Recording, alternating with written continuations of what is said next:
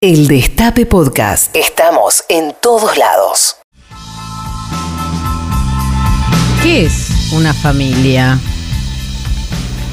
Hay una foto que, que conocemos, aunque no nos reconozcamos ya en, en los rostros que la encarnan o, o- o en la configuración que vemos en esa foto. Sin embargo, la foto de mamá, papá y dos hijas es una foto que reconocemos rápidamente como familia. Un papá y una mamá que se aman y entonces les hijas son el fruto de ese amor. ¿No?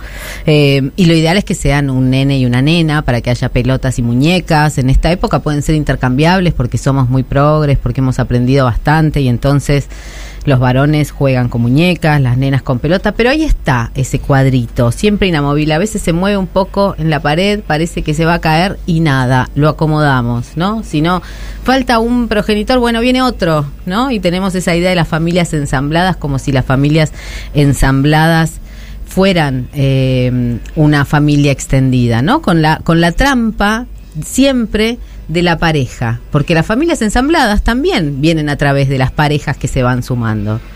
Sin embargo, esa, esa foto a la que, a la que mm, reconocemos y que nos genera alguna emocionalidad particular, o no lloran de pronto cuando ven en Twitter o en alguna red social la foto de una pareja que hace 50 años que está que están juntos. O, no, no, nos, no, no creemos que ahí hay un amor muy particular porque llevan todos esos años de silencio, de pérdidas, de no hacer lo que querías, de soportar lo que no querías soportar.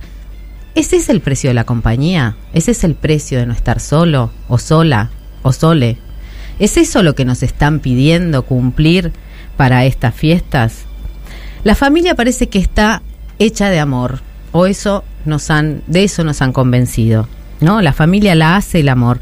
Lo dijimos mil veces, incluso nosotros, quienes creemos que nos fugamos de la heteronorma durante la pelea por el matrimonio igualitario.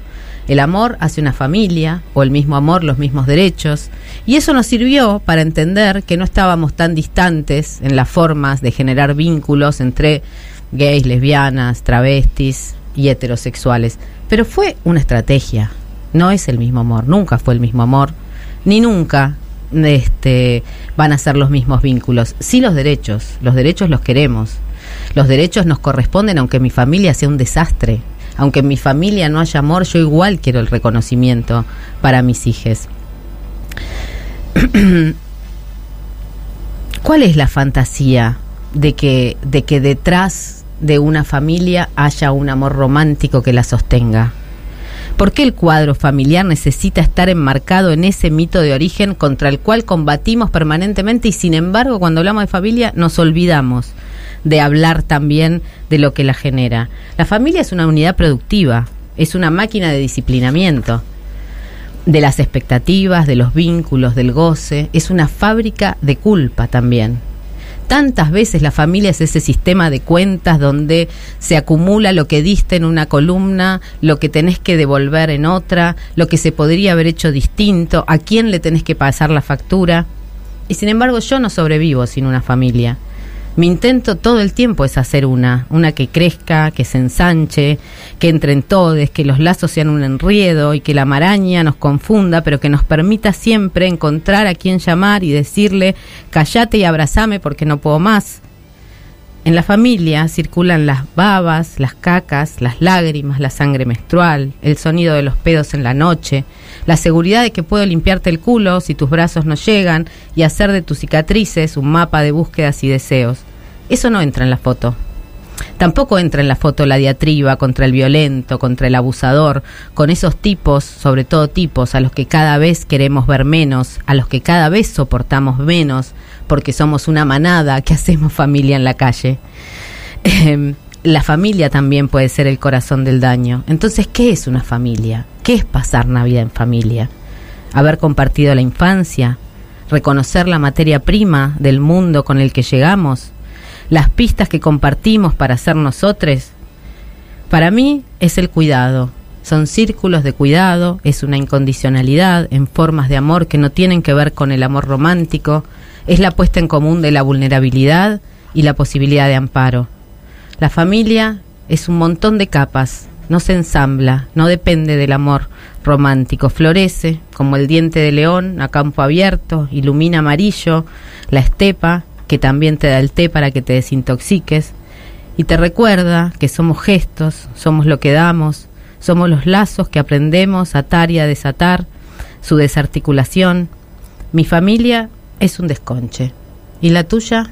¿Qué onda? ¿Qué onda tu familia? Si nos organizamos, pasamos todos.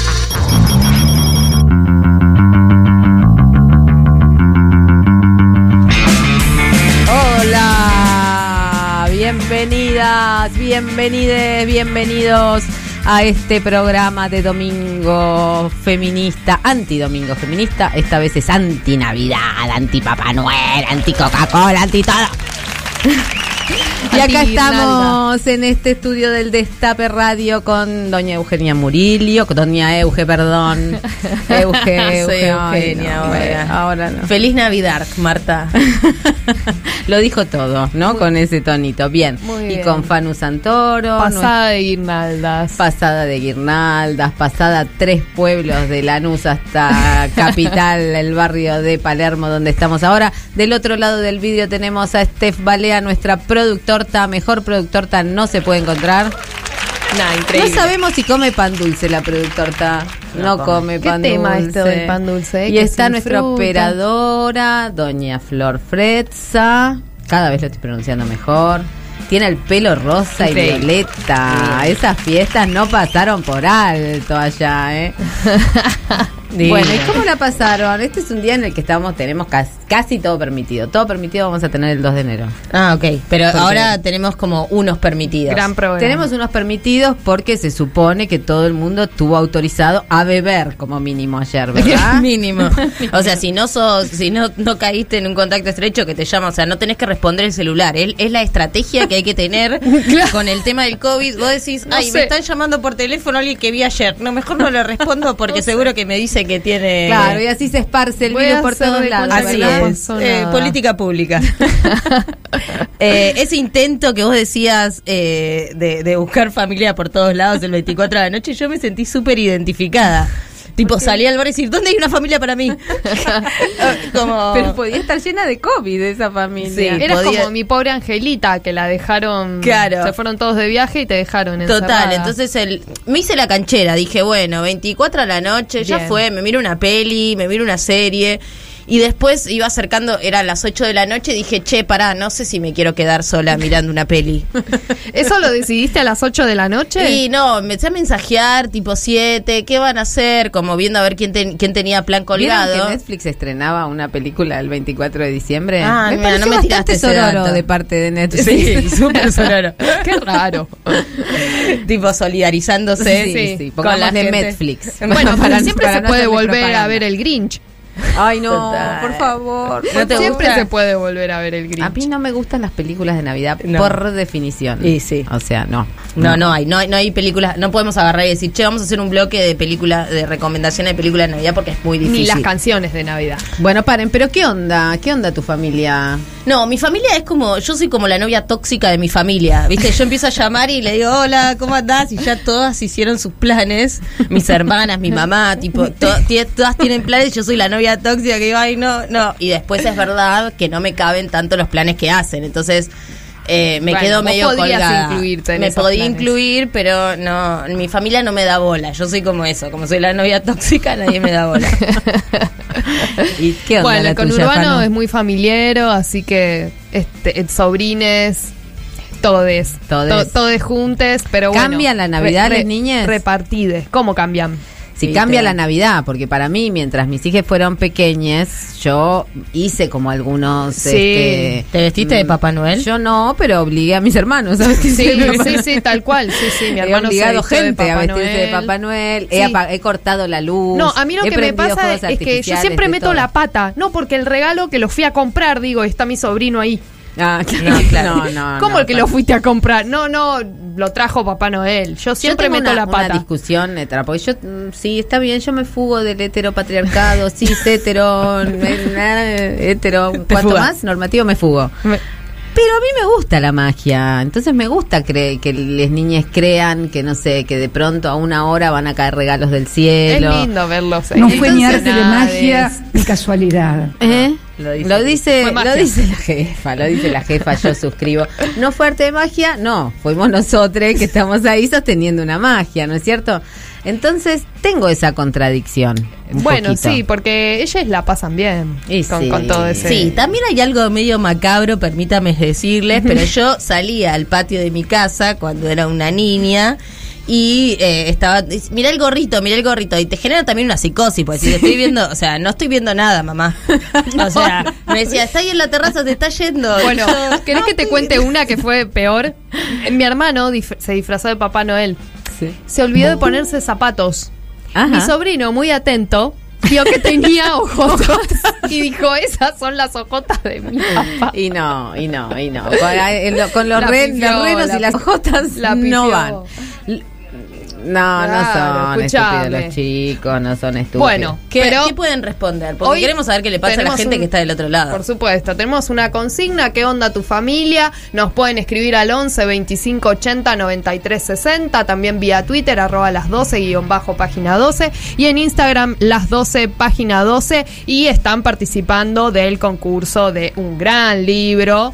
Vamos a eh, regalarle a quien nos eh, deje el nos- mejor mensaje. nos que envíe- no se limita a decir mi familia, ¿qué onda tu familia? Mi familia es un quilombo. Bueno, un poquito más. Nos O un cuentan. dibujo.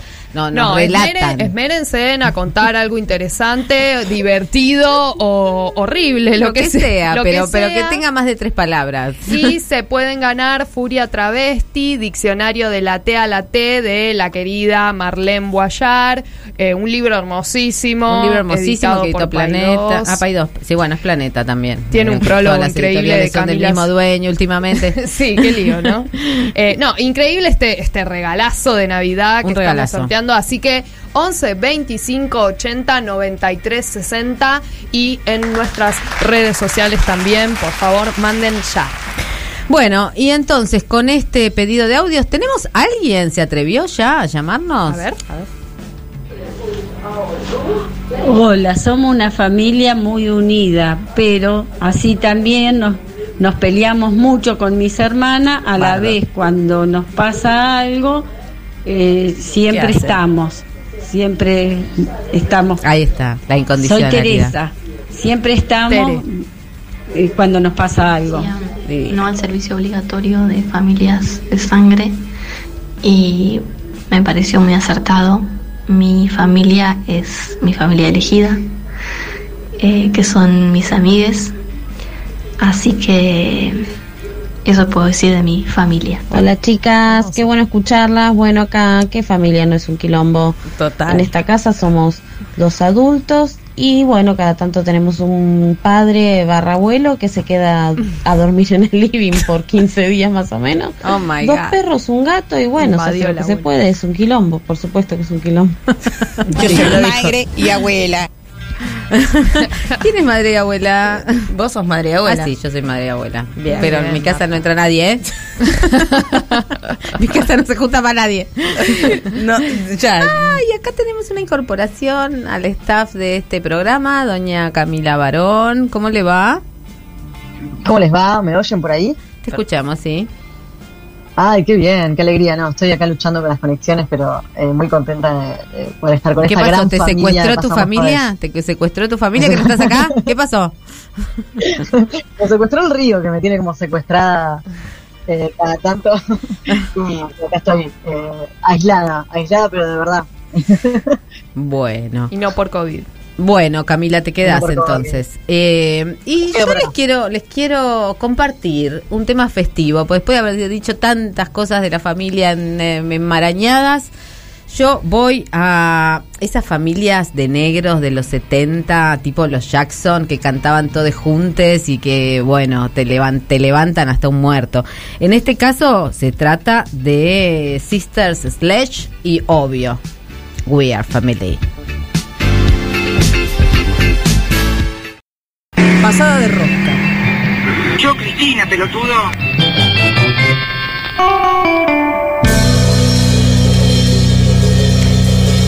Bueno, y seguimos acá en Pasamos Todes con esta voz de locutora que este pelado en este momento. en el día, en el, en el, mm, no es el día de la resaca mundial, porque yo digo que el día mundial de la resaca es después del 31 de diciembre. Este es medio día de la resaca, ¿no? Como que medio mundo más o menos se pliega a estas festividades y tenemos permiso para estar un poco craquelé.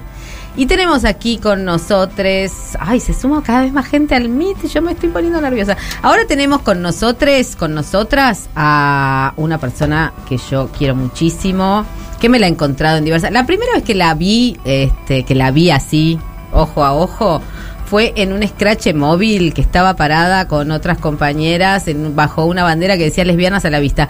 Yo todavía no me decidía del todo pero bueno, veía la bandera lesbianas a la vista y digo, qué bien, estamos bien, estamos bien, vamos bien. Después la vi en muchos otros lados, por ejemplo, en Les Madres, porque más o menos tenemos hijos de la misma edad, y digo hijos porque son los dos varones. María Luisa Peralta es una activista lesbiana, archivista, práctica es e BDSM, madre no monogámica.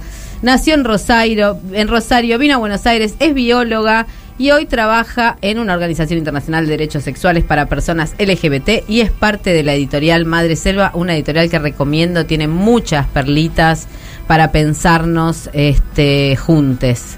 ¿Cómo estás, María Luisa? Bienvenida a Pasamos Todos. Buenas noches, muchas gracias Marta por esta presentación tan amorosa. Pero por favor. ni me acordaba que nos habíamos visto por primera vez en ese scratch que fue hace un millón de años. Es que capaz que vos no me viste, yo te vi. es lo más seguro.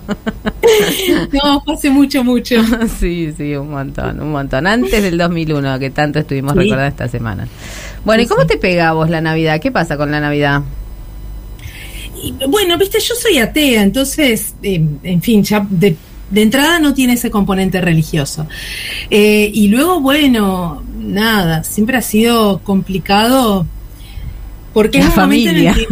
¿Dónde pasa la Navidad? Yo no, yo, no, voy ya este, con mi familia de origen porque he pasado demasiada lesbofobia ahí. Entonces eh, decidí no ir más desde hace bastante. He ido muy ocasionalmente a ver, fui un tiempo todavía mientras vivía mi abuela, ya después cuando mi abuela murió no tenía como, como tanto sentido y realmente tuve muchas secuencias muy lesbofóbicas. Después volví algunas veces por los niños, o sea, por mi hijo, mis sobrinas, mis sobrinos, como para verlos un poquito. como que hay, hay algo hay algo que arma a la familia más allá de todo lo que ya sabemos, que, son las niñas, ¿no? Un Sí, pero porque pero con los chicos lo que te pasa es que tenés poco tiempo, quiero decir parece que no, pero es verdad eso de que finalmente crecen muy rápido. Entonces, viste, y, la verdad es que además yo a Rosario voy bastante poco, digo, creo que he ido más en el último, en los últimos años por temas de militancia, pero, pero no iba mucho, entonces era como, bueno, unos días de, ver ahí a las chiques, pero la verdad es que siempre funciona muy mal, y de hecho la última vez que fui fue en 2018, porque yo lo veía muy deteriorado a mi padre y pensé que iba a morir ahí, finalmente no, murió este año, pero pensé que esas podían ser sus últimas fiestas Em, y fui con mi hijo para llevar al nieto. Y una de mis hermanas hizo un escenón súper violento, súper lesbofóbico. No, pero contanos la anécdota, porque si no me, me, muero. ¿Un poquito no, podés contar? Fue así, yo estaba, bueno, eh, yo estaba en Rosario, mi pareja estaba en Santa Fe, mi pareja es de Santa Fe, estaba ahí. Eh, otras veces he ido sola y han estado mis, mis parejas en otros lugares, a veces acá en Buenos Aires, a veces en otro lugar, según. Em, y es habitual que no inviten a mis parejas. Quiero decir, con parejas, quiero decir, a mí me pasó estar con Fabi Tron, que ya llevábamos, ponele, 5 o 6 años de pareja conviviente, em, y ella es de Santo Tomé, entonces teníamos, como nuestro acuerdo era, en Navidad cada una se fumaba su familia de origen y Año Nuevo la pasábamos en Buenos Aires con las amigas. Una de las veces ella había tenido una secuencia muy fea con su hermana, también una agresión lesbofóbica, no iba a ir. Y a mí me llamaron para ver si iba a ir a Rosario y yo dije, bueno, no sé, estoy viendo porque Fabi no se va a Santo Tomé. No, bueno, pero va a entender, son unos días, ¿no? No le invitaron, ¿entendés? ¿Qué? No le invitaron. En cambio, cuando... cuando Aunque sea diciéndote trae a tu amiga. Está saliendo, pero te lo invitan a Navidad, no hay duda, ¿viste? Cuando es la, la, cosa heterosexual, no hay duda. Acá fue así. Y ahora, bueno, nada, eso. Estábamos ahí en la casa de mi hermana y yo estaba hablando por teléfono. Por supuesto, estuve un rato hablando por teléfono con mi pareja, cosa que siempre pasa por esto de que además no las invitan. Igual yo no soy. Viste que hay gente que dice ir igual y tenerlas. No, yo no. Yo es como, vamos acá. Me parecen situaciones como muy horribles y además la verdad es que yo no quiero estar ahí, voy por los chicos. No me interesa forzar algo, digo, si no les pasa, no les pasa y a mí tampoco me pasa, voy para, para estar con sobrinas y sobrinos y nada más. Y bueno, nada, y estábamos ahí en la mesa hablando con mi otra hermana y, y esta hermana del medio mía em- empezó a, a- Estábamos hablando con mi hermana de algo de la facultad, ella eh, es veterinaria y da clase en la facultad de veterinaria, no sé, estábamos hablando de algo, pero no era muy académico, quiero decir, era más bien de política universitaria, bla, y habíamos estado hablando algo de mi editorial, fue el año que sacamos porque volvías cada verano, que Ah, claro. de Mira. mucho Ese impacto. libro salió primero en Madreselva, antes de Sí. todo su recorrido. Así fue. El ojo de Verodís, que dijo, este libro lo tenemos que publicar. Sí, muy bien. Bueno, ta- al- alto libro sobre la familia, que ahora ahora volvemos sobre eso cuando Total, termine total. anécdota. Sí. Bueno, nada, cuestión que estábamos ahí hablando y en un momento mi hermana del medio se empezó a brotar con esto, a decir, claro, vos te crees que mi casa es un locutorio, venís acá a hablar, qué sé yo, porque esto si vos no me preguntás nada de mi vida lésbica, me- y, diciendo cosas como, de estos libros a mí no me mandan, son libros que son anarquistas, LGTB, feministas, nada de todo esto te gusta, nunca preguntás nada, ¿cuál es el problema? Y encima remata diciendo, Claro, ¿no? Si la gente no tiene un doctorado, no pueden ser tus amigos. Yo mi tesis doctoral no la defendí, chicas, la picoteé entera, pero nunca la escribí, nunca la defendí. Además, mi hermana ignora que la gente con la que me junto realmente viene de, de todo tipo de historias de vida. Sí. Mi hermana no se juntaría jamás con mis amigas travestis trabajadoras sexuales, pongamos por caso. Se juntaría más con mis amigos doctores. Y es si vos, te- si vos tuvieras que descubrir a- Era súper horrible, ella empezó a los gritos, bla, y terminó echándome, me fui, desde ese momento no le hablo más. Ah, ok, bien, bien. 2018. Esa- esa es una, es una manera, una buena manera de terminar.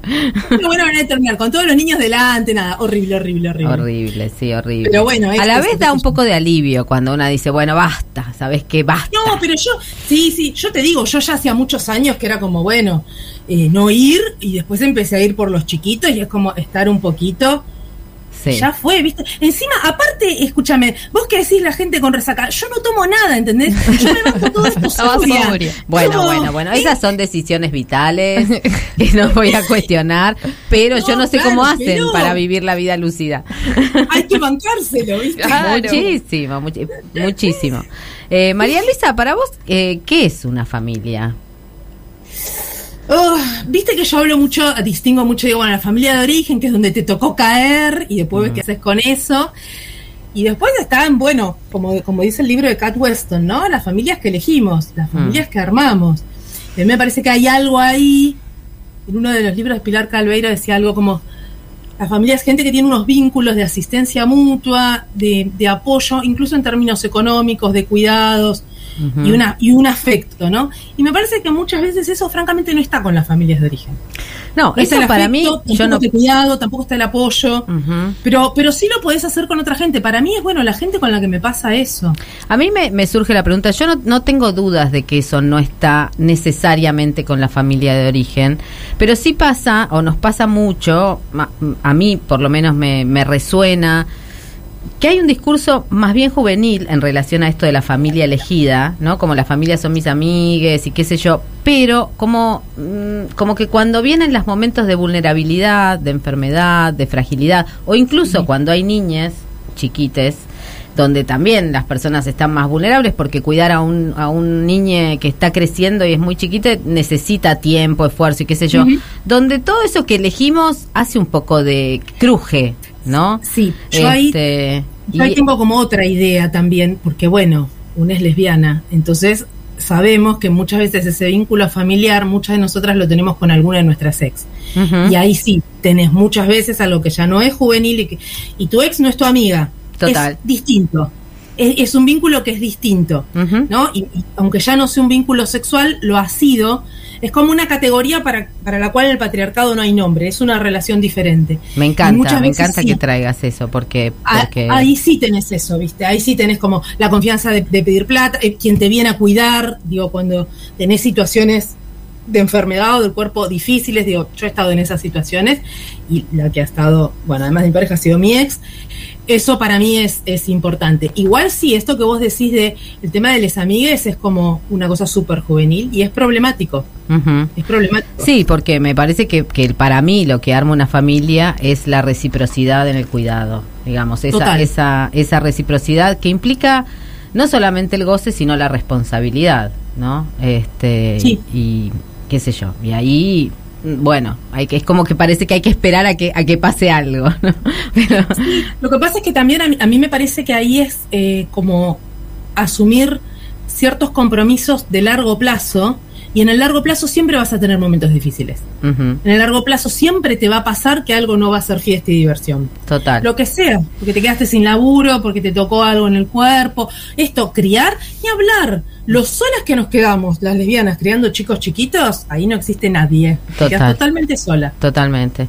Eh, Sí. Un poco eso te hizo eh, esta- ser parte de la, del inicio de Les Madres, de Les Madres. Pues sí, aparte, mi hijo nació en 2006. Mm. De manera que no teníamos tampoco ningún tipo de posibilidad legal de anotar comaternidades y estábamos em- empezando con eso, ¿no? Necesitábamos ahí el cambio legal para poder registrar dos madres y necesitábamos también pasar la información a, a otras lesbianas y, y la eterna tarea educativa, digo, hacíamos talleres con pediatras, con docentes, con periodistas, ¿no? Como mucha cosa así. Sigo con eso, ahora estoy en Antinatural, que es otra organización que trabaja por justicia reproductiva, pero, pero bueno, un poco sí, eran, eran estas cosas, ¿viste? Sí, y también eh, esto, ¿no? Quiero volver un poco sobre, sobre el modo en que abrió el programa en relación a, a, mm, digamos, a, a muchos discursos que, bueno, yo misma me, me acuerdo, por ejemplo, una entrevista que hice este con Albertina y con Furio Chiquito, que es mi hijo, Albertina es la mamá de, de- de mi hijo más chico, eh, con Tenenbaum y Slotoviazda, ¿no? En un programa en TN, horario central, y donde ellos en el piso decían, fuimos a una casa de dos madres lesbianas y había los mismos libros que en nuestras casas, ¿no? Entonces, decían, y les cantan las mismas canciones para dormirlo. Y yo decía, yo sé que esto es totalmente estratégico, pero a la vez me bajaba como una bilis, ¿no? Como porque, digamos, hubo algo en el matrimonio igualitario donde, por supuesto, por ahí ni siquiera soñábamos ni teníamos esa ambición de sacar el matrimonio igualitario. A la vez cambió muchísimo la vida de muchas personas, incluso de nuestros hijos. Sí, ¿O no? em, es, es complicado eso. Em, para mí, para mí estuvo muy bien con el matrimonio igualitario cierto debate público y cierta presencia pública, pero yo soy de esa gente, poca gente, muy antipática en este movimiento que no estaba a favor del matrimonio. Yo quería otro tipo de salvaguardas legales, entre otras cosas porque soy no monogámica. Mm. Pasó durante la cuarentena que teniendo tres años y medio de relación con mi pareja que vive en Santa Fe, ella tuvo una hija con otra y no había forma de que yo consiguiera un permiso para viajar a estar con ella cuando nacía su hija. Pero qué promiscuas que son también, qué pretenden. Todo estaba mal, ¿entendés? María Luisa, ¿a vos se te ocurre? ¿Pero qué se te ocurre? Tipo, con tu ex teniendo una hija por otro lado, o sea, el, per- el dale. permiso además para viajar lo conseguí porque lo gestionó la madre de mi hijo. Porque si no Sí. eran redes no salía. ¿entendés? Total. Bueno, pero también Sí, también contar un poco, digamos, cómo se tejen esas, fa- esos tipos de familia o de relaciones, porque capaz que eso, la gente que nos sí. está escuchando hoy en el destape le parece un horror decir como, ¿cómo? ¿Qué, a qué, a cómo ibas a ver a la hija de tu e- de tu pareja? O sea, como también pensar Hay eso- cerebros explotando, María Luisa. Sí, no, por pero- favor, Bueno, pone es- orden. Es así, digamos, cuando, cuando vos ya te saliste de ese esquema de familia nuclear monogámica, bueno, muchas otras cosas son posibles. Las familias do- multiparentales, las familias no monogámicas, los ensambles lésbicos, digo, hay un montón de cosas que no entramos ahí adentro, ¿viste? Digo, la madre de mi hijo está en pareja ahora eh, con otra torta que a su vez tiene un hijo que viene de otra relación. Entonces, son como unas tramas que se arman, no te queda esa burbujita, ¿viste? De un vínculo entre dos personas y todo cerrado sobre eso Claro. tenés tramas mucho más abiertas, por eso también, digo, para mí ahí era importante poder tener otro tipo de figuras legales que permitiera armar redes de apoyos mutuos Mm. más diversas, más amplias, más de esto, de, de incorporar más personas, ¿no? Eh, y también de repartir funciones, porque también el matrimonio como que colapsa todo en dos personas, Sí. todo, las decisiones económicas, médicas, todo ahí, bueno, no, y, y que puedas tener como otros tipos de de alianzas y esto y de apoyos mutuos con otras personas, ¿no? Sí, lo que pasa es que no siempre el reconocimiento, eh, no sé, yo tengo tengo cosas mm, duales y encontradas con qué tipo de reconocimientos legales, pero bueno, yo tengo, por ejemplo, la ventaja de que mi hijo tenga reconocidos tres progenitores, ¿no? Lo cual ya cambia un montón las cosas, pero eh, es como complejo. ¿Qué tipo de reconocimiento vamos a, pedir para familias que están completamente, total, eh, permanentemente en movimiento, ¿no? Bueno, lo que pasa es que capaz que hay que cambiar un poco el punto de vista. Por ejemplo, si vos vas a estar reclamando, suponete que tenés un, un trabajo formal y la cobertura de la obra social. Vos podés plantear eso desde el esquema de familias, entonces que si va a ser tu pareja, que si los hijos, que quién, o desde el esquema de vos como trabajadora, con quién compartís tu beneficio. Y ahí ya está, listo. Que te pongan un número de adultos, que Claro. es lo que puede resistir el sistema, uno, dos, lo que fuera, pero que no te marquen cuál es el tipo de vínculo. Entonces puede ser tu amiga que está desempleada, porque total tu pareja tiene su propia obra social, tu hermana, ¿no? Total. Ese tipo de cosas, como cambiar un poco desde qué lugar pensamos, me parece. Se entiende perfecto. María Luisa, me están amenazando para cerrar, pero sabemos que vas a volver a este programa. Eh, y Ah, quiero dejar una promesa planteada. de regreso. Sí, sí, sí, sí. 2020-22 este, nos, nos viene con sorpresas. Eh, y lo que quisiera es dejar planteada la inquietud para lesbianas, madres que nos estén escuchando, porque María Luisa planteó la otra vez en Instagram, ¿ha- ¿hacemos un grupo de reflexión de madres lesbianas de adolescentes? Y me parece que es una buena, me parece que es una buena, que podríamos juntarnos. Así que Hagamos, yo Marta. dejo la pregunta planteada, a María Luisa la pueden seguir en sus redes, también yo voy a voy a compartir lo que ella lo que ella siga avanzando en ese tema y nos vamos a seguir viendo en 2022. Gracias María Luisa por compartir este ratito con nosotras. Muchas gracias. Hasta Un luego. abrazo en- enorme, abrazo para esa familia extendida en mil partes, este rizomática. Y bueno, ahora yo me quiero ir con una cosa, con una fantasía, una fantasía, un lugar ideal, Ay, a donde ver. nos llevó Olivia Newton-John alguna vez y se llama Sanadu.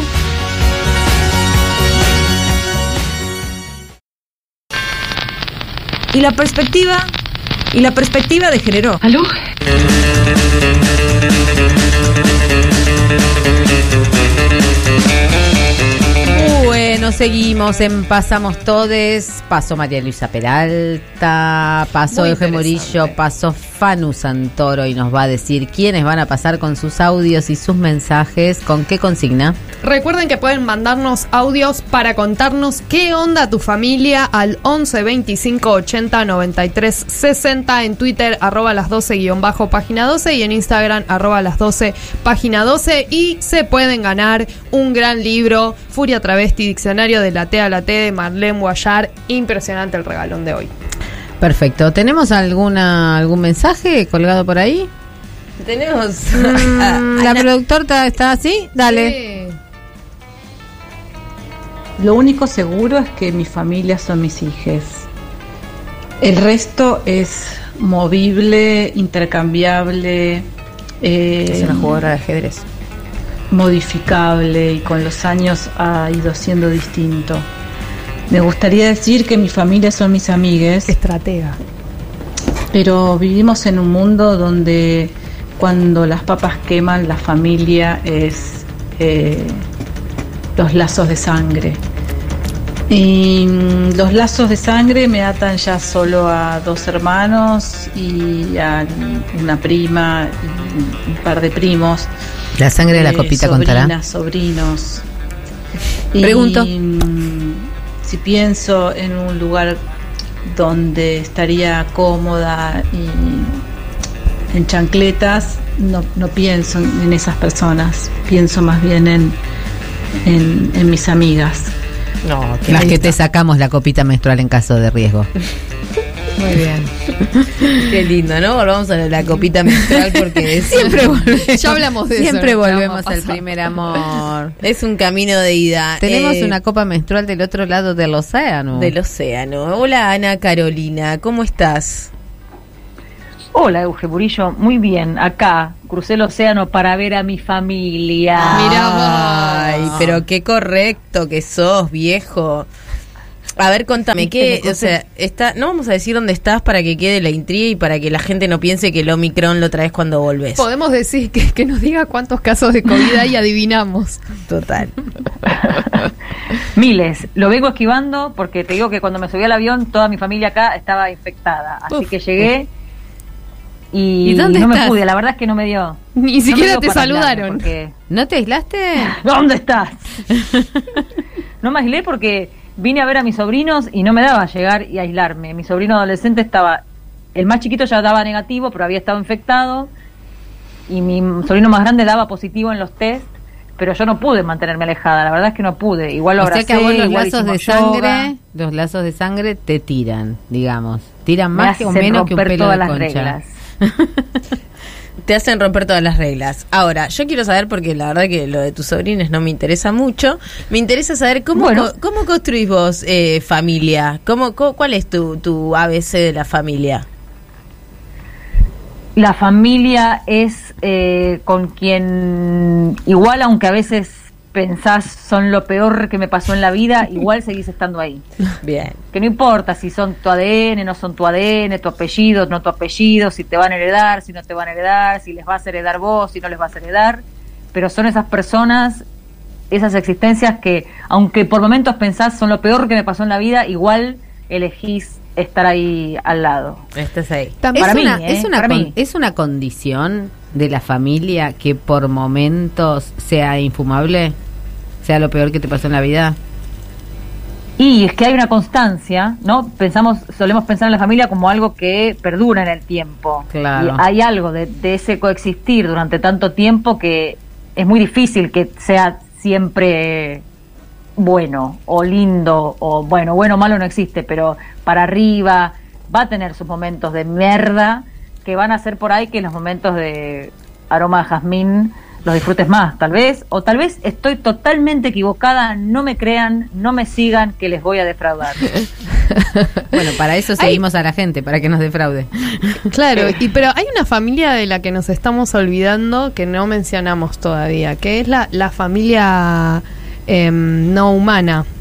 Les perrites, Mm. les gatites, ¿no? Ana Carolina no tiene Sí. nada de eso. No, no. Pero, Pero- Carolina no tiene no, hay- nada, no tiene nada. De pedo tiene sobrines.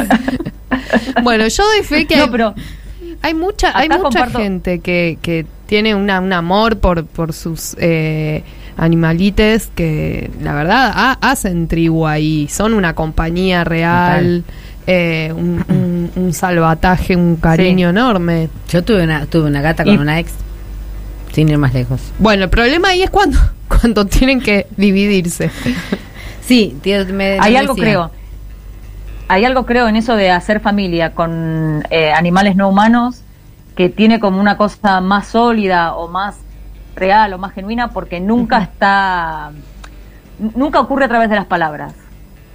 Sí, interesante. Y hay algo, o del lenguaje hablado, y hay algo ahí que yo creo que tiene mucha potencia y como podríamos decir más peso o más genuino, más genuino, si es la palabra que me sale. Estuve compartiendo estos días con alguien que tiene un, un animal eh, que es como su, su hije. ¿Qué y animal? Es eso, como que no. Un perro. Ay, yo soy muy mala con las marcas de perro, pero es un- No, marcas no. Perdón, vieron, soy muy mala. No, pero bueno, ahí notas, a ver, Caro, pues yo quiero, yo, yo quiero recurrir a tu sensibilidad eh, interespecie, que creo que en algún punto de tu corazón lo tenés, y es como cuando vos, cuando vos ves esas familias armadas a través de eh, eso, la interespecie, ¿qué, qué te, te, te, te parece que eso que es como un futuro, como que podemos pensar en un horizonte en donde las familias puedan construirse así interespecie? Al final se quieren casar con un perro, es lo que decían en matrimonio igualitario. Ahora se van a empezar a casar con los perros. Se casan con las personas del mismo sexo, ¿eh? Tenían ¿Qué razón. onda? Llegamos al punto que queríamos tratar. Tenían Marta, razón. te agradezco un montón. Ahí está. Yo lo que quiero poner, cuando consiga un laburo de verdad, lo que quiero poner en la planilla de la obra social Está tu lagarto es, Vero. que mi, es mi lagarto. sí, Ojo, que ojalá. Ana Caro tiene un lagarto. Interprételo como quiera, señora, señor. Ahí en el hueco tengo un lagarto. sí, se suelen meter en el hueco. Se picó. suelen meter en el hueco, sí. Se picó lo del hueco. Eh, Esa es su bueno, especialidad. Ojalá, Euge, ojalá que haya, que el futuro sea por ahí.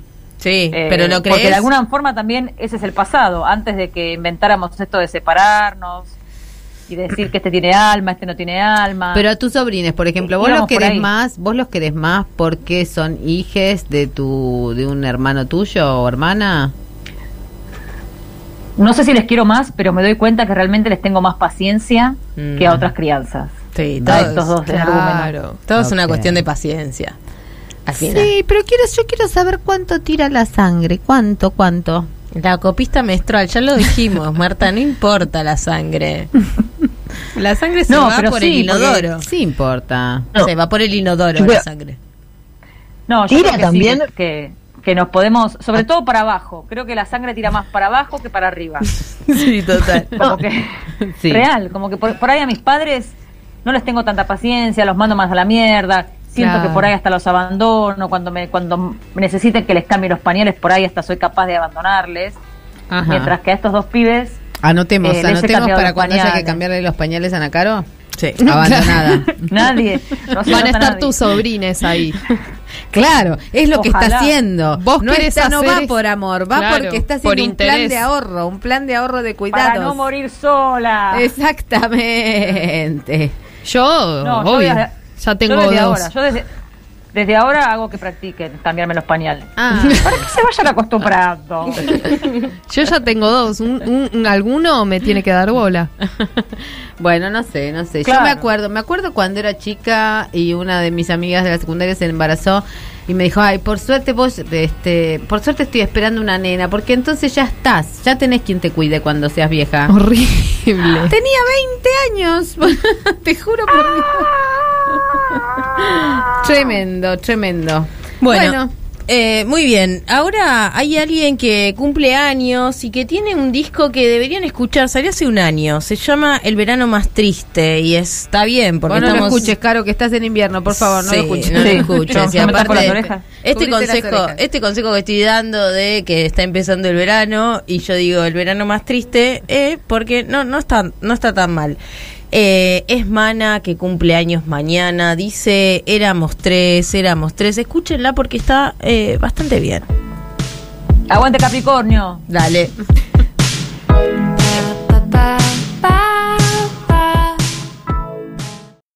Un día prendés la radio y siempre estamos hablando de lo que pasa. Porque con todo lo que está pasando, ¿dónde están las feministas? Resulta aprobado con 38 con 38 votos afirmativos y 29 negativos sin abstención resulta aprobado. Se convierte en ley y se gira al poder. ¿Cuántas veces en distintas ciudades del país le cantamos en la jeta a la iglesia? Eso de que no se metan en nuestras camas. Se lo dijimos en la calle cada vez que pudimos. Entre banderas, marchas kilométricas, porque somos putas, travestis y levianas. Así cantábamos.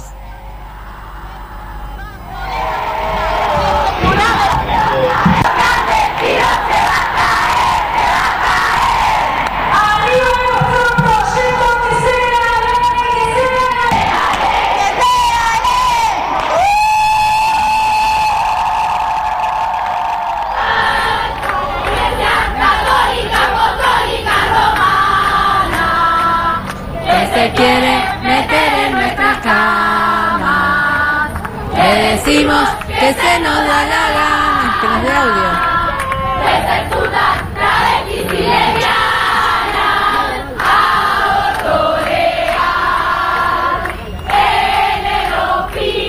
Lo cantamos, lo gritamos, con dientes apretados y puños cerrados. Dijimos que el aborto iba a ser legal. Nos llevó décadas, incluso generaciones de feministas que no solo pedíamos por el aborto legal, seguro y gratuito en los encuentros que ahora son plurinacionales. Para exigir el aborto como derecho, todos los lugares eran oportunos. Distintas cuerpas, la calle, la- las puertas de los hospitales, las iglesias, las escuelas, las casas, los barrios, los trabajos, pañuelo verde por todos lados, hasta hacer estallar las fronteras.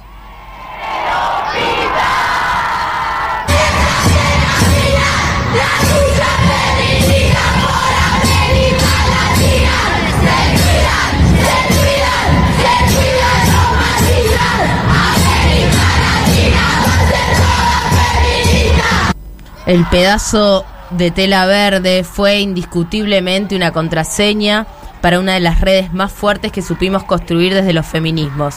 Y el 2018 fue un año histórico para la revoltosa Marea Verde. me encuentro entre quienes defienden el aborto legal para afirmar el derecho al disfrute sexual separándolo absolutamente de la reproducción.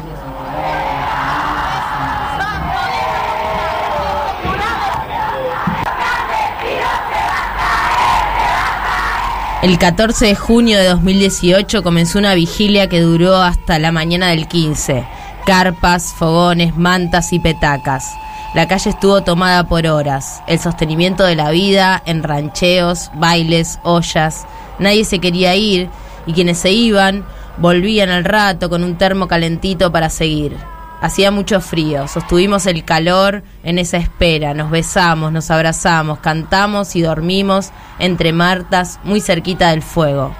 Mientras tanto, el conservadurismo religioso y quienes se autoproclaman pro vida pataleaban con un feto flotando en el aire. Vestían de celeste y decían que defendían las dos vidas. Discursos que hoy son banderas de partidos políticos y fórmulas de candidatos. Hablando de cosas bizarras que pasaron ayer, estuvo Viviana Canosa en la marcha pro vida o de las dos vidas, como quieran decirle, realizando, conduciendo una ecografía en vivo que fue una de las acciones que hizo la otra parte. Vamos a verlo. Calcula exactamente de cuántas semanas estamos viendo esto, me de hizo la. Si no, como se está poniendo su pie, apláudanlo como se está poniendo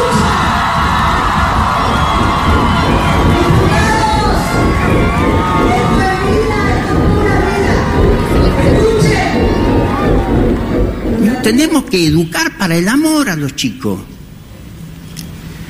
Tiene que entender que el profiláctico no la protege de nada.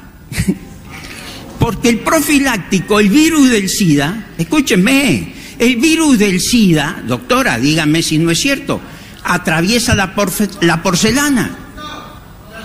El Por virus favor. del SIDA atraviesa la porcelana. Y seguramente muchos de ustedes tendrán en sus casas mascotas. ¿Qué pasa cuando nuestra perrita se nos queda embarazada? ¿No le llevamos al veterinario a que aborte? Lamentamos, uh, pero inmediatamente salimos a buscar a quién regalarle los perritos, ¿sí? No sé de qué se burlan.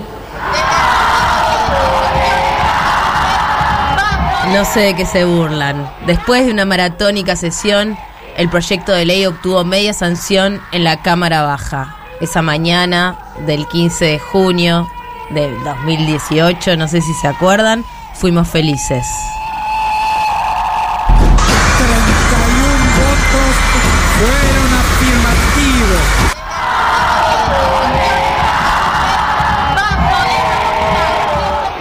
Dos meses más tarde, en un 8 de agosto lluvioso, volvimos a llenar las calles frente a un Senado rancio que votó en contra.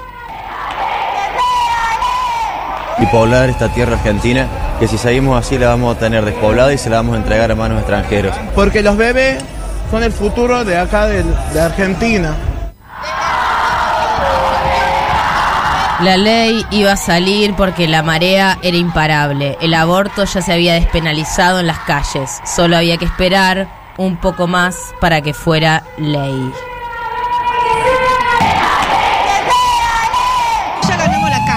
Ya le ganamos la calle, ya ganamos la sociedad, ya en la verdulería, en el almacén, en, el lugar de trabajo se está hablando de aborto. La palabra aborto ha dejado de ser mala palabra. ¿Qué es lo importante? Es la séptima vez que presentamos el, proyecto, será una vez más, pero la calle ya es nuestra, ya la.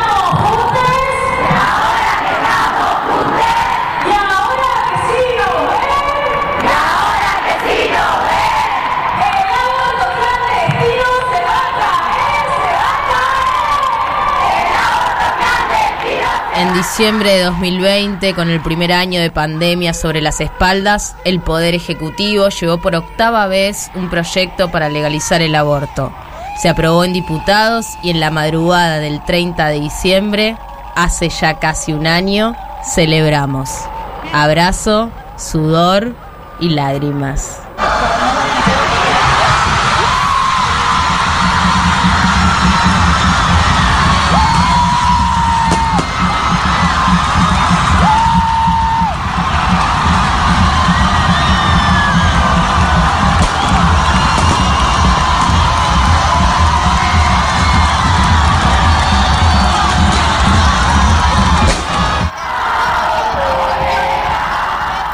Después de la ley. La 27.610 es la ley que hoy protege la decisión voluntaria de seguir o no con un embarazo. Es una ley que se ganó en las calles. Permite tomar decisiones libres sin tener que darle explicaciones a nadie. Pero la resistencia frente al aborto tiene sus estrategias, la objeción de conciencia y el conservadurismo judicial. Tal es el caso de la doctora Miranda Ruiz, que se desempeña en el Hospital Domingo Perón de Tartagal, en Salta. En este momento se encuentra investigada e imputada por haber realizado un aborto dentro de las normas que implica el protocolo para la aplicación de la ley. Eh, maniobras de parte del Ministerio Público, de parte de un fiscal que lleva adelante una investigación prácticamente sin pruebas y sin embargo continúa con la investigación buscando allí donde no hay nada que pueda ir contra la América y por lo cual la verdad que eh, seguimos sosteniendo el lema de que es eh, urgente el sobreseimiento de Miranda Ruiz. Tenemos una ley y complicidad feminista. Tenemos la experiencia de haber acompañado y asistido a abortos en el sistema de salud o de manera autogestiva cuando el aborto era solo por causales. En ese último paso, desvinculamos definitivamente la sexualidad de la reproducción. Tenemos esta historia feminista, una más como prueba de que venimos a cambiarlo todo. Este viernes, la tapa de las 12 es un gran feliz cumpleaños al aborto legal. La escribió Laura Rosso y allí también cuenta una historia, la de quienes todavía siguen teniendo que sortear las barreras de la burocratización de la salud pública, de quienes todavía no pueden decirle a sus familias quiero abortar. Una prueba también de todo lo que falta.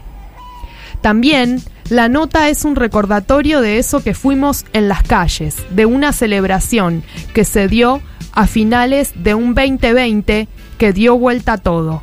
Pero tenemos el verde de nuestro lado. Feliz cumpleaños, aborto legal.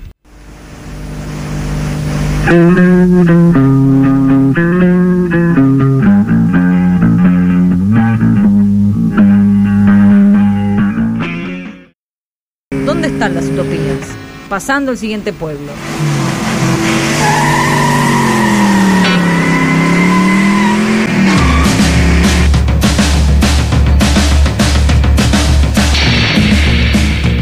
¿En qué pueblo estás, Sonia Tesa? ¿A dónde, ¿A dónde te encontramos? ¿Cuántos pueblos te pasaste para estar donde estás? Sonia, ¿estás ahí?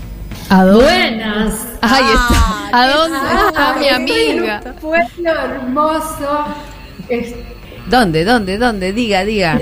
Estoy en un pueblo hermoso, pero hermoso que se llama Santa Clara del Mar. Qué lindo. qué lindo. Ya me dicen mar a mí, yo ya Esa abuela. estoy como haciendo la plancha. Te conquistan. Sobre la rompiente. bueno, ¿y, Y qué? entonces, Sí. quiero decirles algo. Además, hoy estuve en un pueblo, si se puede, más hermoso que se llama Mar de Cobo. O sea, Ah. que ¿Dónde queda? De pueblo en pueblo. Queda a 9 kilómetros al norte de Santa Clara del Mar. Tengo un problema con el norte y el sur. Porque como mi referencia es Rosario, nunca sé bien qué queda al norte y qué queda al sur. Bueno, ¿y qué onda tu familia, Son- Sonia Tesa?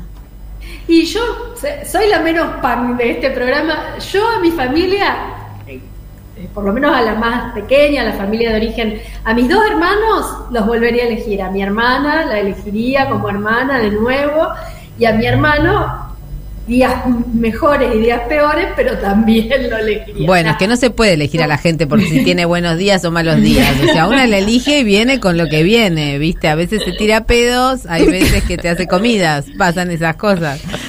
Sí, sí, no, no, bueno, mis dos, eh, tengo así como una relación muy estrecha con ambes y a mis sobrinos los adoro, así que tengo, tengo una tengo una Sos querendona, va, sos querendona. Uh, me- soy re familiera, eh, estuve durante muchos años, no fui a Coronda, que es el pueblo donde yo nací, y estuve el domingo pasado, mi tía, mis tíos.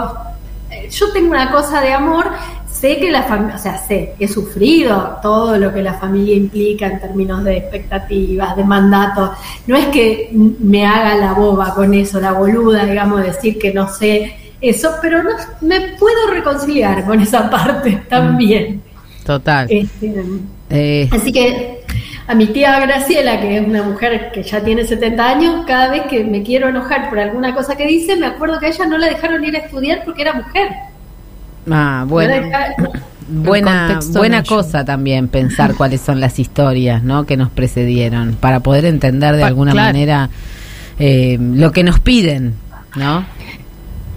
Y, y a mi abuela, que bueno, ya no está porque yo soy una mujer grande, eh, que era la que siempre me decía, nena, tenés novio, nena, estás flaca, tenés que adelgazar, tenés que conseguirte un buen novio. Eh, también la podía entender en su contexto, aunque esa me costaba más. Esa no sé si la hubiera elegido. ¿Cómo puede ser que desde que tenemos más o menos, más o menos de que tenés habla, te están preguntando eh, si tenés novio, ¿no? Si sos nena. ¿Cómo puede ser que nuestros destinos estén tan este, marcados, no? Ay, por favor. Y, y, a- y ahora, porque me gustó mucho lo que dijiste al principio, Marta, porque ahora puede ser que ahora sea o tenés novia, pero ¿cómo puede ser que lo único que se pueda formatear como amor sea el amor este romántico de la pareja? O sea, novio, novia, y tenés amigas, tenés amigos, amigues, sos feliz yendo... Bueno, yo, que, yo en realidad quería hablar de esto, porque yo A tengo ver. esta situación con las fiestas. Bien. Navidad me rompe bastante, no me gusta mucho, ¿eh? pero para mí el Año Nuevo es un acontecimiento y a mí me gusta tener algún ritual de Año Nuevo, ahí me gusta mucho estar en el mar para Año Nuevo, me gusta romper un papelito y tirarlo al mar con algunas este, cosas del año que se va que no quiero más, con algunas cosas que le pido al año que viene. Yo, para mí el ritual de terminar un año y empezar otro tiene algo de magia y a mí eso me encanta. Y muchas veces lo he pasado con amigas, más que, más que con amigas, con amigas. Es una cosa que me, que me hace sentir que el año puede empezar mejor. Ya sabemos que es una ilusión porque ya sabemos cómo esperamos que se fuera el 2020 y el 2021, bueno. Se quedó. No, ahora estamos en el quiebre total de las ilusiones, porque cuando terminó 2020 yo creo Claro, ¿qué que aparte puede ser peor? digamos que lo terminamos muy arriba, porque las feministas terminamos el 29 de diciembre dejándolo todo, o sea, todo, trolo, lo que quieran, lo dejamos todo en la calle. No había vacunas e igual estuvimos miles en la calle.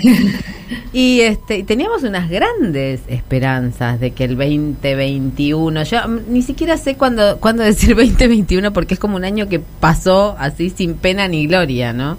No es no fue el este la cuarentena excepcional. Vivámoslo no de nuevo. repunte, claro, no, gracias. dejá. No, no, hagamos de cuenta como que no pasó, nadie cumple años. Bueno, quiero recordarles que estamos hablando con Sonia Tesa, que es nuestra columnista especial, nuestra cronista en el litoral, nuestra periodista estrella dentro del suplemento Las 12. Tenemos, estamos llenas de estrellas, pero Sonia es una de nuestras estrellas Es- refulgentes. Pero Sin qué- dudas. eh, pero qué estrella. Yo estoy muy contenta de ser parte de las 12, por eso ya lo dije la, la otra vez que estuve. Sí creo que estamos haciendo, digamos, a mí me interesa pensar esto. Para las feministas en algo el 2021 fue mejor. Porque hay que pelear mucho. En la etapa de, eh, el- del viernes de las 12, o sea, de anteayer, pudimos ver que todavía hay dificultades, que hace falta impulsar, que, que no está todo conquistado, pero tuvimos un derecho más y cuánto que lo peleamos. También hermoso el, el informe que acaban de hacer Fanu y Euge, ¿no? O sea que el 2021 para quienes creemos que el derecho a decidir sobre nuestro cuerpo era un derecho fundamental que no teníamos, fue mejor en ese sentido. Pues bueno, cuarentena, hoy vi un meme que me, me dio entre desazón y, y, y así un poco de risa, que era las, las trillizas de oro y decía los años en pandemia, 2020, 2021, 2022. Ay, no. No hay María Emilia sin María Laura. Y María Eugenia. Ay, sí, María Eugenia. Las tres Marías, mierda, sorete y porquería. No, para mí eran las tres flores de la costa. Mierda, sorete y bosta. Bueno, o sea que esperemos que no sea así, chicas. Sí, total. Bueno, Este, yo igual quiero, no, bueno, no sé si vos querías contarnos algo más, pero a mí me interesa saber algo más de los rituales de Año Nuevo, porque hoy es Navidad, pero no, hoy ya no es Navidad. No, ya, ya está, ya pasó. ya pasó. Pero pronto será Año Nuevo. yo tengo un montón de rituales, quiero saber los tuyos. ¿Estás ahí, Sonia? Bueno, mientras Sonia se reincorpora, yo les voy a contar muchos de los Dale. rituales que yo hice en A Año ver. Nuevo. Por ejemplo, Uno que nos recomiendes. no, yo todos los recomiendo. Bueno. Todos. Uno muy importante es brindar eh, con los pies eh, despegados del piso. Ah. O sea, o te subís a una silla, a un banco, a la mesa, donde sea, pero así. tiene que poder pasar aire por debajo de tus pies para que todas las malas ondas pasen por debajo. ¿Mm? Punto uno.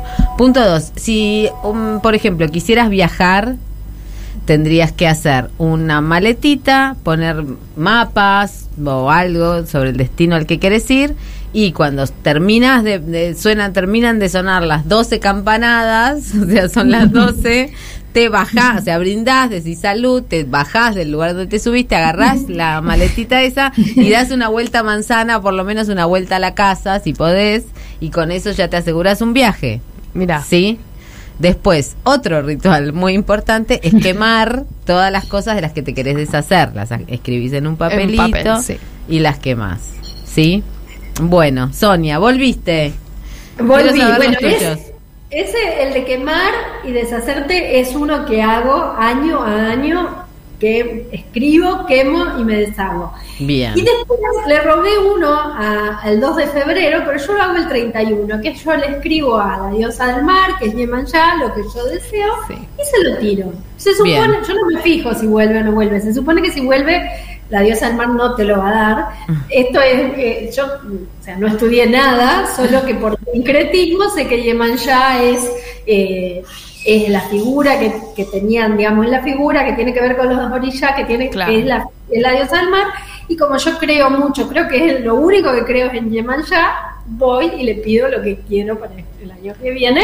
Muchos años le pedí el aborto, entre una lista de otras cosas Ah. más íntimas. Que hay algo que ya no le tenemos que pedir más. Hay otras cosas. Acá hay algo que dice Sonia, que es como mi, mi como lo, lo opuesto a mí, porque a mí lo que me pasó fue que yo tampoco tengo tanta confianza en el Yaman ya, pero eh, lo hice una vez de, de tirar la botella, metí adentro como los papelitos. Pero no se tira una botella, No. se tira una barca, se, se manda una ofrenda en una en un algo que flote. Bueno, una botella de vidrio que flota en el La mar. botella de vidrio no flota. se hunde, tenés razón. Capaz Por que ese es el principio. se- que se confundió con los náufragos. Está bien.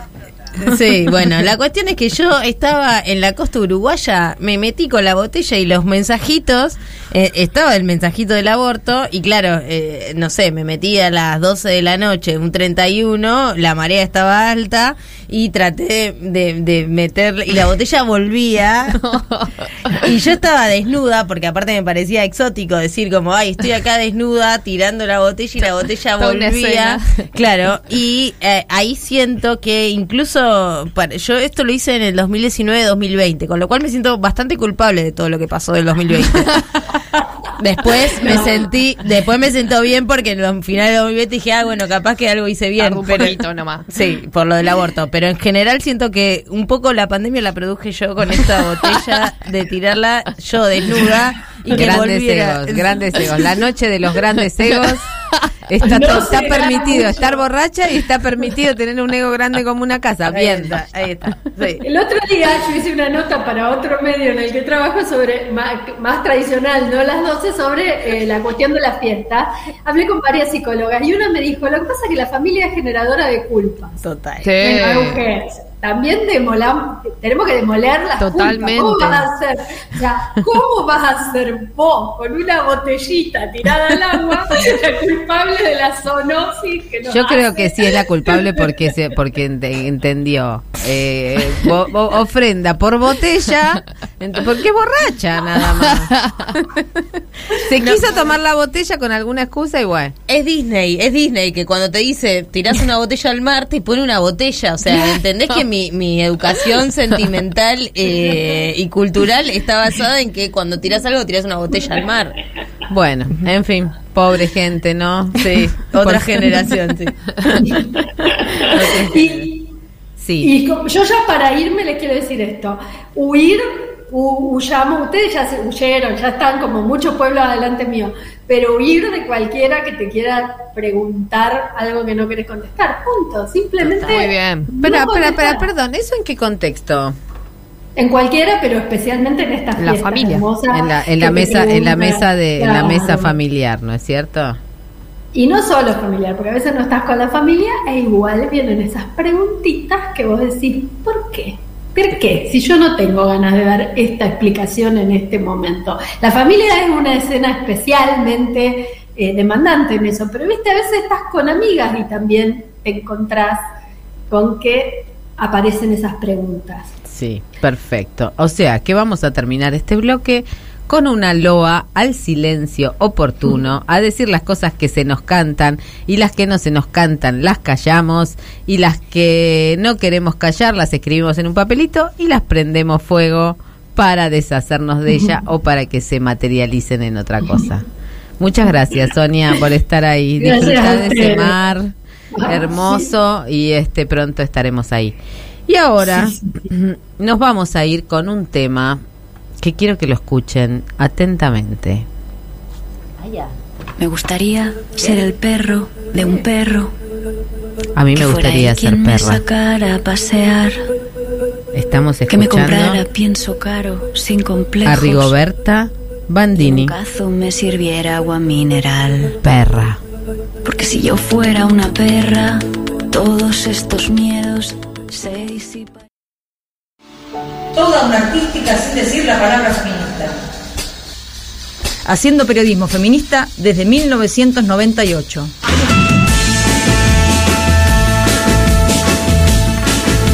Bueno, a algunos les parecerá mucho 1998, a a otras nos parece poco porque nacimos muchísimo antes de no- 1998.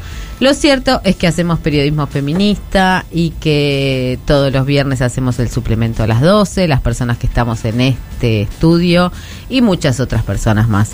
Y este número, eh, para mí, bueno, acá Sonia Tesa lo definió perfectamente, dijo que suplemento punk que empieza en el número de Navidad festejando el aborto legal y en la contratapa con Esther Díaz. Eh, cargándose un poco a la niñez, ¿no? Que me parece que es algo de lo que no estuvimos hablando tanto en Decí este algo, programa. decí algo.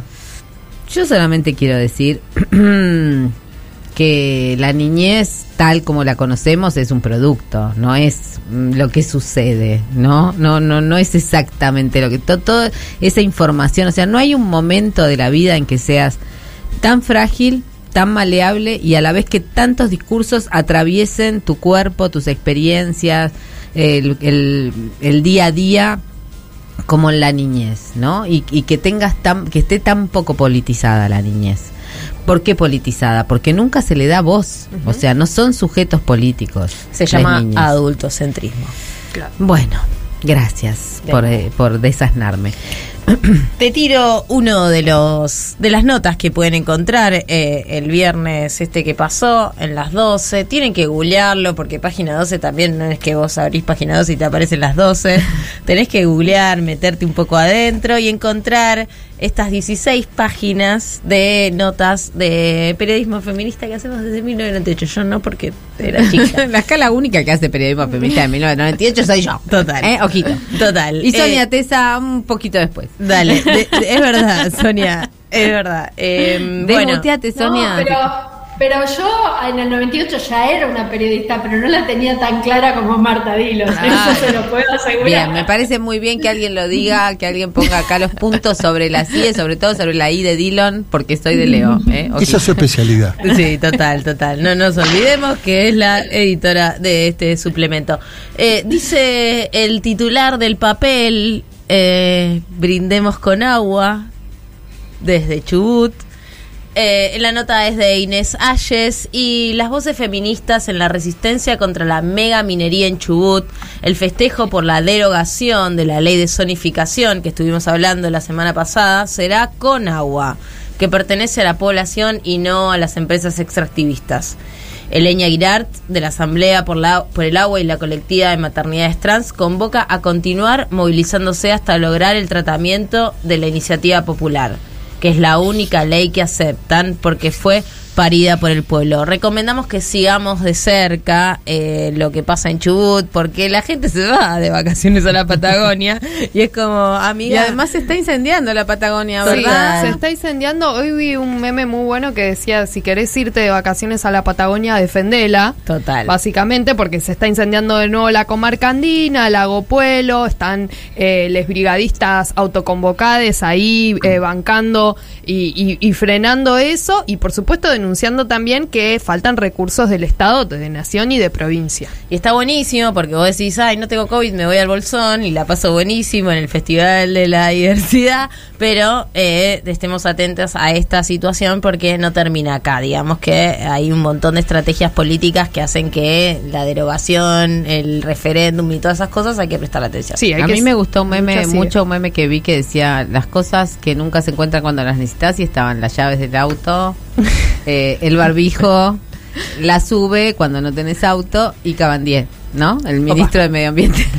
¿Qué más hay en las Difícil. 12? Saluditos. Dale, ¿qué más hay en las 12? Bueno, en las 12 también tenemos una nota de Cami, de Camila Alfi, que a mí me gustó muchísimo, porque trae las voces de las adolescentes que en 2018 mm, eh, fueron protagonistas también después de, después de la denuncia pública que hizo Telma Fardín, acompañada por actrices argentinas contra Juan D'Artés, que de alguna manera mm, destapó una, una frágil tapa de olla que venía no levantando temperatura en relación a cómo tramitamos las violencias machistas en todos nuestros ámbitos no este ella denunció que dentro de una gira mm, de, de trabajo había sido violada por un actor mucho más grande que ella eh, lo hicieron de una manera muy gráfica que hizo que muchísima gente empezara a contar historias, ¿no? Eh, y esto pasó en sindicatos, en lugares de trabajo, en universidades, en colegios. Pero entre adolescentes fue mucho más fuerte, ¿por qué? Porque no había respuesta de adultos, porque los adultos estábamos en la misma, estábamos este, tramitando las mismas violencias. Entonces, los scratches dentro de los colegios secundarios fueron bastante bravos en el sentido de que no había diferencia entre una de las cosas que importan muchísimo para pensar un abuso sexual o un acoso laboral que tiene que ver con las relaciones de poder. ¿no? Entonces se denunciaban a, a pares, a chicos pares que a veces, sí, eran muy presionaban para tener algo con las chicas, qué sé yo. Bueno, pasaron tres años desde esa explosión y las chicas eh, que hablan en esta nota cuentan ese proceso y lo que aprendieron de esos scratches. Me parece que es una nota que da para leerla y para pensar cómo les adolescentes han podido tramitar cosas que adultos y adultas todavía no podemos tramitar de la manera correcta y se sigue pidiendo, por ejemplo, la denuncia penal. ¿Dónde está la denuncia penal? Lo vimos con Laje hace poco, ¿no? No hay una denuncia penal, entonces no existe nada. Bueno, no es así. Vale la pena leer esta nota. Sí. Sí, quiero agregar también lo de Yanola, que también lo Sí, trajimos desde las 12 y que, eh, bueno, sobre esta cuestión jurídica que es como no hay suficientes pruebas o tal. la justicia sigue revictimizando una de las denunciantes, eh, bueno, estaba destrozada cuando, cuando se enteró de la de la decisión que había tomado la justicia de desestimar las denuncias. Totalmente, y ahí también hay como una hay una fuerza que está ejerciendo, bueno, Mariela Laboceta lo hace desde su lugar de también militancia. Como digamos. titular de UFEM, de la, de la Total. unidad de fiscal especializada en violencia de género. Y ahí hay algo que también tenemos que prestarle atención, porque es, aparecen eh, los, los relatos, aparecen las denuncias y sin embargo la justicia sigue diciendo eh, no tenemos pruebas, o sea que la- los relatos y esas historias no son pruebas. Pero nos exigen ir a la justicia. Es muy complicado, muy complejo. Bueno, y cuando no hay justicia, hay justicia popular. ¿Mm? Si no Claro, y hay justicia, hay escrache, decíamos en los 90, perdón. An- antes de 1998. ¿eh? Claro, bueno, son distintas formas de, de gestionar la justicia y qué justicia queremos, que es algo que nos preguntamos mucho en las 12, ¿no? Y ¿Qué hablando de justicia, queremos? hay otra nota que me interesa, que me, me interesa mucho que cuente Fanu porque tiene que ver con una con una justicia muy dejada de lado y que tiene que ver con los pueblos originarios, ¿verdad? Sí, eh, la nota, bueno, habla sobre los derechos sexuales y reproductivos que eh, se han eh, se, se tradujeron en lenguas originarias. Es una colección que fue pu- publicada donde se traducen protocolos en idiomas wichi, guaraní, toba y chorote. La realizó, este trabajo lo realizó la Organización de Mujeres Indígenas Aredete. Es eh, una colección que está hecha por ellas y para ellas. Mujeres, lesbianas, travestis, trans. Sabemos que en las comunidades también hay eh, eh, disidencias, ¿no? Por supuesto, entonces por eso ellas también las nombran, ¿no? Son mujeres indígenas que han ido de comunidad en comunidad recogiendo eh, las, las inquietudes, las necesidades que tienen las, las mujeres específicamente en el momento de querer abortar, ¿no? Por ejemplo, hay comunidades que nos decían eh, eh, las, las mujeres indígenas, nos llegan los folletos desde el Ministerio de Salud o desde cualquier hospital en español, Claro, con un buenísimo lenguaje técnico. Recordar que en este país no se habla solamente español, que hay lenguas preexistentes y hay lenguas que es necesario proteger, y no solo proteger, sino reconocer para la accesibilidad a los derechos, porque si no pasan cosas como nos quieren convencer de que hay cierta, mm, no sé, este flexi- flexibilidad este cultural en que se pueda violar a niñas wichis porque es la tradición eh, que cuando que apenas tienen, tienen su primera menstruación empiezan a tener relaciones sexuales y eso deriva en un montón de abusos y en un montón de abusos dentro del sistema de salud donde se respeta más la voz de los caciques que la voz de las propias niñas. Teniendo este material en su idioma, ellas pueden acceder a conocer no solo sus derechos, sino también a demandar, ¿no? Claro, por supuesto, porque sabemos que las, las mujeres indígenas tienen sus propias formas de abortar, de practicarse abortos con sus plantas medicinales, pero ahora tenemos una ley que el Estado debe también eh, incluir a esas otras mujeres que no hablan el idioma español y que también quieren acceder a un aborto. Así que bueno, eh, léanla porque eh, están las eh, voces en primera persona de, ellas, de, de las mujeres que, que han eh, escrito este, esta colección donde hay protocolos y también pueden encontrar el link para acceder a, a, esa, a, ese, a esa colección en su totalidad. Y por supuesto esto también quiero aclarar que tuvo el acompañamiento de Católicas por el Derecho a Decidir. Muy Que bien. las acompañó en todo este proceso. Y mm, bueno, eh, yo tra- traigo una chilena ahora. Bueno, pero antes que antes de que traigas a la chilena, yo quiero decir que también está la columna de Esther Díaz, que es nuestra filósofa punk, Sí, y que por supuesto. habla sobre la niñez. Que es lo que decíamos producto, antes. Sí. Así que bueno, ¿cómo buscan a las 12? Entran en página 12.com, Ujú. van a la sección suplementos, seleccionan las 12 y ahí van a estar todas este, las notas de las que hablamos acá y mucho más. También nos pueden seguir en las 12 en arroba las 12 guion bajo página 12 en Instagram.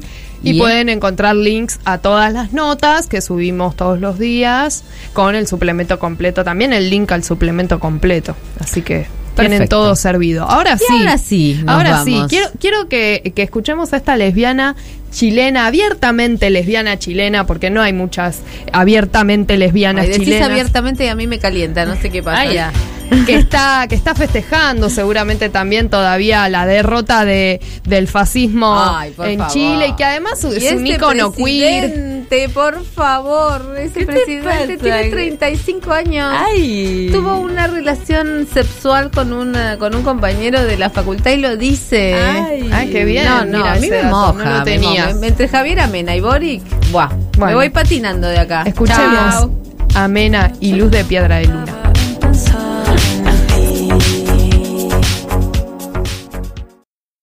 La disidencia está acá, en el piso.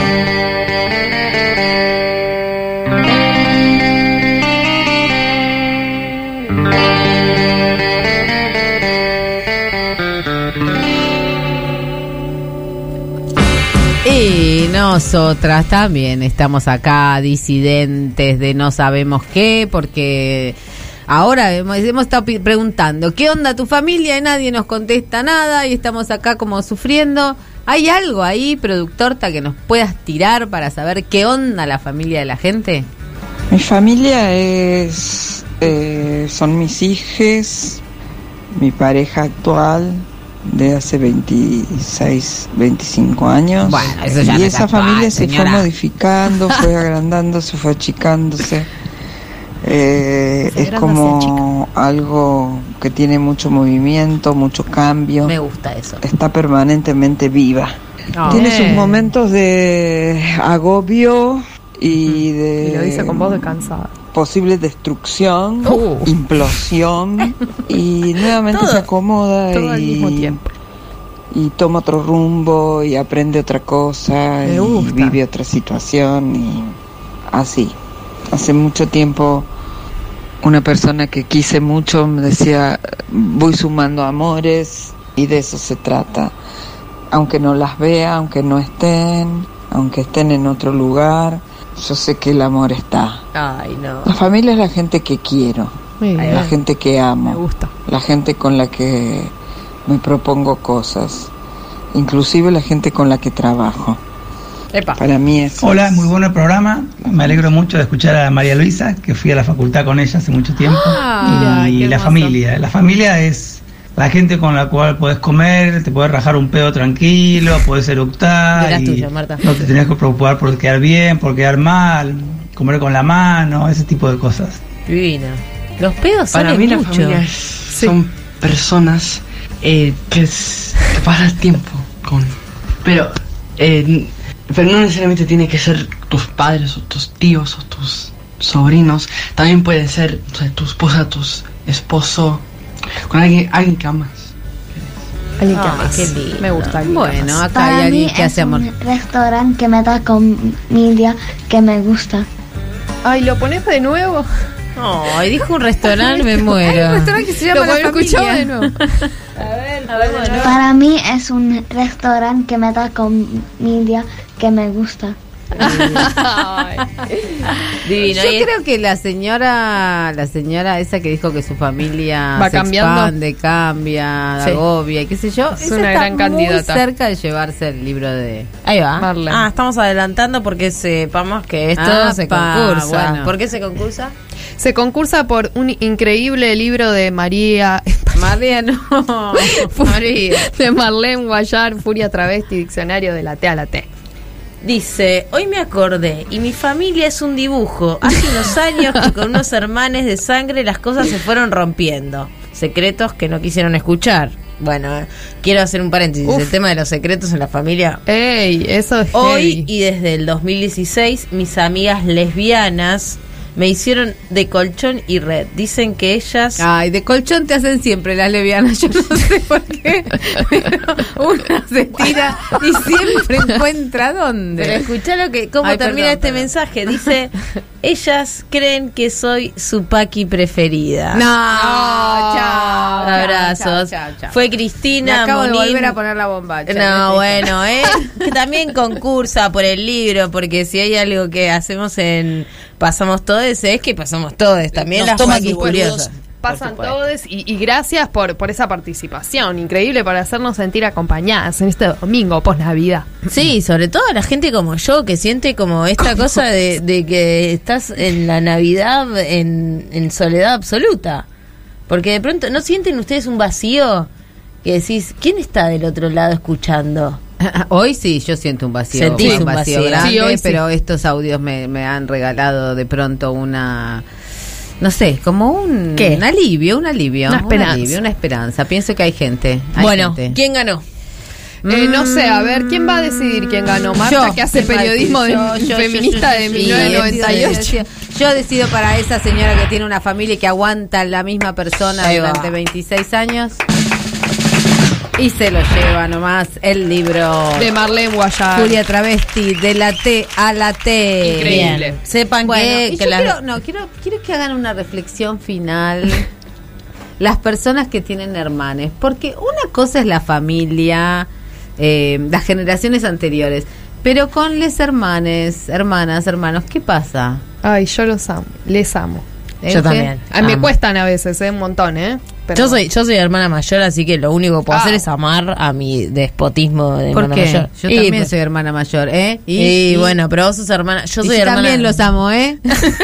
A ver bueno, estamos de acuerdo que las familias son les hermanos.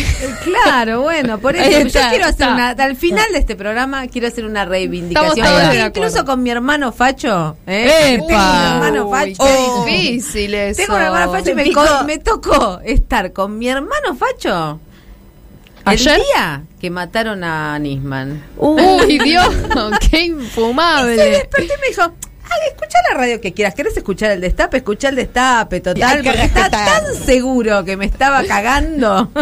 Tremendo lo que acabas de decir. Sí, tremendo. Aún con mi hermano, yo a mis hermanos los quiero. Y creo que compartir la infancia y compartirles adres Es un montón. Así que en este programa de Navidad, que ya no es Navidad, sino es la resaca de Navidad y que nos estamos yendo, un saludo a nuestras hermanas y nuestros hermanos Divino. de sangre. ¿eh?